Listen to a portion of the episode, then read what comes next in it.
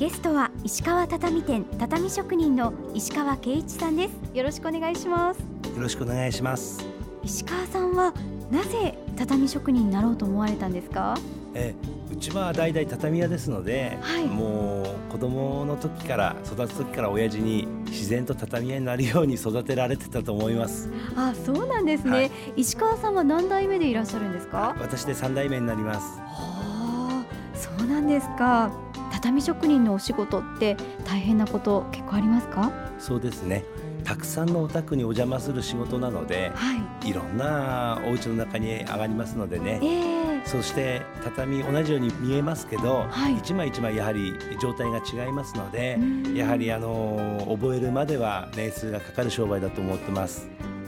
はりその技術であったり知識そういったものはどのくらいかけて自分のものにしていくんですか？そうですね。一般的には10年ぐらいなんて言われてますよね。はあ、そうですか。やはりお父様にいろいろ教えていただいたんですか？そうですね。教えていただいたというか怒られながら覚えたというか、はい、はい、お父様は厳しかったですか？そうですね。7年前に亡くなりましたけどもですか？お父さんの教えでこれは印象に残っているとかそういうものありますか？そうですね。あのとにかくよそのお宅にお邪魔する商売なので、えー、きちんとした仕事を手掛けるようにとそれだけは常に言われてきましたね。そうですか、はい、きちんとした仕事。重みのある言葉ですよね、はい石川さんご自身は畳職人としてのこだわりありますか？まあ、畳を縫うこと自体は、えー、えー、かなり機械化が進んでるんですけども、はい、どうしても機械だけでは済まない仕事というのが多いんですね。また、まあ、モダンな時期をはじめとしましてね、お客様にですねやはりあの機械で縫って満足していただくだけではなくてお客様の悩みを解決する畳といいますか、はい、そのお家の状態に合わせた畳を、まあ、作らせていただいているわけなのでそんなところに工夫を込めております。つまり一つのマニュアルというのではなくて一件一件に合わせていかなくてはいけないということですね。それはそういうことだと思います。あそうですか。石川さんは畳ドクターの資格も取得されたそうですね。はい。畳ドクターとは一体どういうものなんですか、えー、全国畳産業振興会さんが、えー、組織する会でして、はい、2009年にですね発足されました。はい、はい。比較的最近できた資格なんでしょうかね。はいそうですね。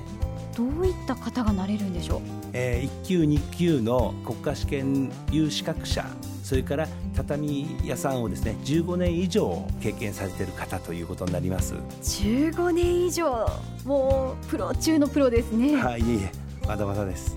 でもなかなかその畳ドクターの資格を取るの大変だったんじゃないかと思うんですけどいかがですか？いえ畳ドクター自体はですね、はい、あのまあ、申請をするということでいただける、まあ、年数が来てればね、えー、まあ、有資格という問題はありますけどもいただけるものなんですがやはりお客様にねいろんな説明をさせていただかないとならないので、はい、常に勉強になると思います。畳ドクターはどういったことをやっていけばいいものなんでしょうか？今現在ですねいろいろなハウスメーカーさんのお家の広報がございまして、さまざまな畳が出ております、はい、お客様に合わせた畳をですね説明させていただいて向上していくいろんなことを提案させていただくっていう必要があるのかなと思ってます。アドバイスができるということですね。そうなると思います。畳ドクターの方々が集まっての選手権もあったとお聞きしたんですがこちらはどういうものですか？それはですね一定期間を設けまして、はい、えー、お客様のところでさせていただいた工事をですねお客様がアンケートを用紙にですね、はい、書きまして、えー、産業技術振興会さんの方に送っていただくと。そしてそのいろいろな工事が集まった中からですね、はい、畳の新市場開拓につながる工事ということで、はい、この度選ばれました。何人ぐらい選ばれたんですか？56名が選手権では戦ったんですが、はい、おかげさまで最優秀賞を取ったのはそういうことになります。はあ、そうなんですね。畳ドクターは現在増えているんでしょうか？現在では1500名近くいると伺っております、はい、年々増えているということなんですが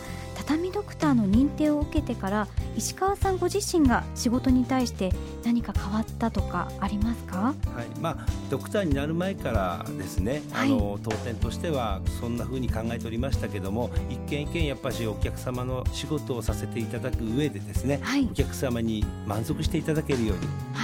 まあ、当店のホームページのトップにも書いてあることなんですが、えー、えー、お客様の満足が私たちの目標というつもりで向上させていただいております。お客さんの側からしてもあ畳ドクターなんだと思うと安心感もありますよね。ありがとうございます。そして石川さんは畳ドクターの他にも畳一級技能士職業訓練指導員健康住宅アドバイザーなどたくさんの資格を取得されているんですけれどもこれらの知識をどのように生かしていらっしゃいますか？最近では畳工事に加えまして襖や障子の工事も頼まれることが多くなりまして、はい、それから軽いリフォームですね、えー、などを手掛けるお願いされる機会が増えました。そうしますとどうしても畳を上げた時に、えー、シロアリが食っていたりとか、はい、それから床が腐っていたりといろんな状態に出会うことがありましてそれであの、健康住宅アドバイザーという資格を取りましてお客様に住宅として詳しく説明できるように、はい、健康住宅アドバイザーの免許を取らせていただきました。いい畳の見極め方などはありますか？はい、えー、お客様の生活に合った畳が一番お客様に対していいのかなと思います例えばですね、はい、お子さんを育てている時にはですねやはり丈夫さが第一だと思いますし、えー、少し経ったお客様でしたらば、はい、香りのいい良いいぐさの畳表などを使って畳本来の良さを味わっていただいたりと。はい、う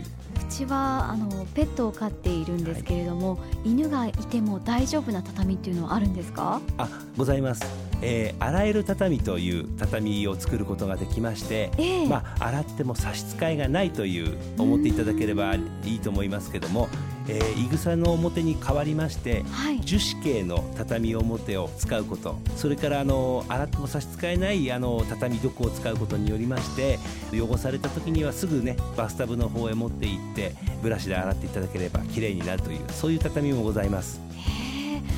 ペット飼ってるから畳は無理かななんて思っていたんですけれどもこういった正しい知識を教えていただけると本当に選択の幅が広がりますよね、はい、石川さんは畳のプロフェッショナルとして今後どうありたいとお考えですか、えー、何度も言いましたけど、はい、やはり一期一会じゃないですけどもお客様に接しまして喜んでいただけることが一番だと思ってます